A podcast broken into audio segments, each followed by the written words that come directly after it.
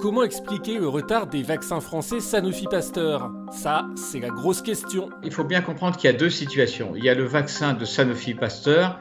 Le retard est un retard euh, d'origine technologique. Ils ont choisi un mode d'immunisation euh, basé sur une technique qu'ils maîtrisent bien, euh, sur l'expression de protéines virales. Et malheureusement, ça n'a pas très bien marché. Et donc, ils sont obligés, effectivement, ça les conduit à prendre pas mal de retard. Euh, et puis une deuxième chose, c'est qu'il y a des vaccins qui sont en cours de développement, à l'Institut Pasteur en particulier. Euh, les premières phases cliniques ont commencé, donc ces vaccins vont arriver.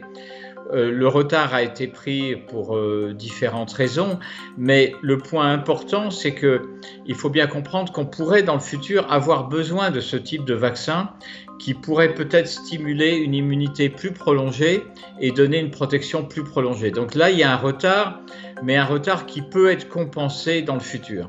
Il y a un retard qui, encore une fois, est lié à des questions de financement, à des questions d'organisation de la recherche en France sur les partenariats publics-privés, ça c'est clair, mais ce n'est pas forcément un retard euh, définitif. Le retard de Sanofi Pasteur est vraiment lié à des problèmes techniques dans la production et là pose une question de fond euh, quant au futur de ce vaccin.